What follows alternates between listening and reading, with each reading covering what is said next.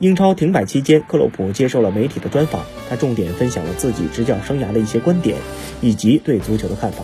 扎叔指出，足球很重要，但它毕竟只是个游戏，生活中很多东西比它更重要。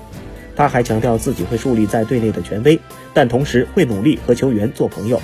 球员生涯的后期，克洛普就开始兼职教练。正式成为教练后，克洛普仍努力与队员做好朋友，不过他也会坚决强调自己的权威性。二零一五年十月入主利物浦以来，克洛普和球员以及球迷的关系一直很好。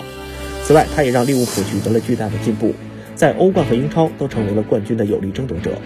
目前，利物浦的阵容身价已从三点一二亿英镑增至十一亿英镑，增幅达到了百分之二百四十三。